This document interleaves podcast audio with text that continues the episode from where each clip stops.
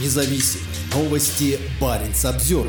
Норвежский гарнизон у российской границы получил вооружение для уничтожения низколетящих самолетов и беспилотников. Специальные подразделения по защите от вторжения, дислоцированные у границы сильно милитаризированным российским Кольским полуостровом, первыми в Норвегии получили на вооружение переносные зенитно-ракетные комплексы «Перун». Первые комплексы поступили в Норвегию в 2023 году, и вскоре подразделения начнут обучение по их боевому применению. Контракт с польской военно-технологической компанией «Меска» на поставку ПЗРК «Перун» был подписан вооруженными силами Норвегии после масштабного российского нападения на Украину в 2022 году. Стоимость контракта составляет 350 миллионов норвежских крон. Уже скоро мы приступим к процессу разработки и опробования оперативных замыслов, написал командир подразделения ПЗРК егерского батальона GSV Брэде Бранскогнес в своем посте на норвежском портале Strategem, на котором обсуждаются вопросы обороны и безопасности. Бранскогнес добавил, что первые боевые стрельбы пройдут позднее в этом году. Задача егерского батальона GSV, ранее известного как гарнизон Сёр-Варангер, является защита суверенитета Норвегии и охрана границы Шенгенского соглашения с Россией от имени полиции. За последние два года эта задача стала намного серьезнее. 198-километровая граница Норвегии с Мурманской областью также является самой северной сухопутной границей НАТО с Россией. Хотя тысячи бойцов, дислоцированных на территории Печенского района 200-й отдельной мотострелковой бригады и 61-й отдельной гвардейской краснознаменной Киркинесской бригады морской пехоты погибли или получили серьезные ранения на полях сражения в Украине, российские сухопутные силы у границ Норвегии и Финляндии на севере представляют собой огромную силу. В егерском батальоне GSV служит около 900 человек. Новое зенитное вооружение позволит норвежским военным сбивать беспилотники, низколетящие истребители и вертолеты, которые попытаются пересечь реку Пас или другие участки сухопутной границы, простирающиеся на север до берега Баренцева моря.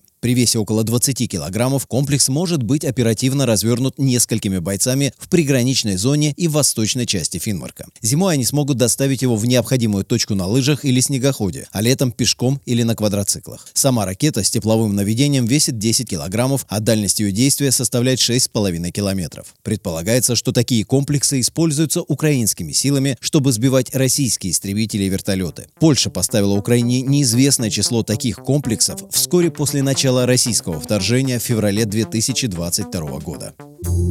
Парень Самсервер